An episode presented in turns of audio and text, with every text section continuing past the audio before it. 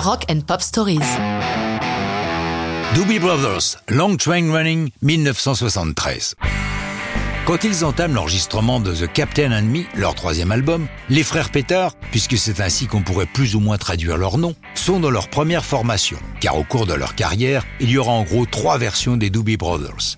En 73, nous avons Patrick Simmons au guitare et sur l'un des premiers synthés, le harp, Tyrone Potter à la basse, John Hartman et Michael Ossack se partagent la batterie et les percussions.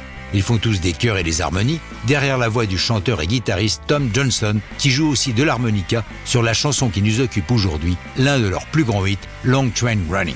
C'est Johnston qui écrit la chanson, longtemps avant qu'elle ne soit enregistrée. Au départ, c'est juste une jam qu'ils font aux environs de 70 ou 71, Johnston ne sait plus très bien. Cette jam porte plusieurs noms, dont Osborne ou Parliament. Pour l'heure, la chanson n'a pas de paroles. Ils la jouent pourtant régulièrement et au fur et à mesure, ils ajoutent des mots de ci, de là. Ce qui fait qu'au final, le texte n'a pas grand sens, ils veulent juste des mots qui sonnent sur la musique. Johnston a expliqué son processus de création, je le cite. Généralement, j'écris la musique d'abord, et c'est toujours difficile pour moi de trouver les mots qui vont coller. Bien sûr, il arrive que les paroles me viennent spontanément, mais le plus souvent pour moi, c'est aussi douloureux que d'arracher une dent. Long Train Running évolue donc petit à petit avec le temps qui passe, trois ans en tout, jusqu'au jour où leur producteur, Ted Templeman, l'entend et leur dit « Il faut absolument l'enregistrer ». Mais Johnston lui répond « Oh, c'est juste bon à mettre à la poubelle ». Il pense que de la façon dont sont écrits les accords, la manière dont a évolué la chanson, tout ça n'a pas grand intérêt. Pour lui, c'est trop simple. Mais devant l'insistance de Templeman, rapidement il s'assoit sur les toilettes du studio L'Amigo à Burbank, où ils ont beaucoup travaillé et où Johnston a si souvent écrit assis au même endroit.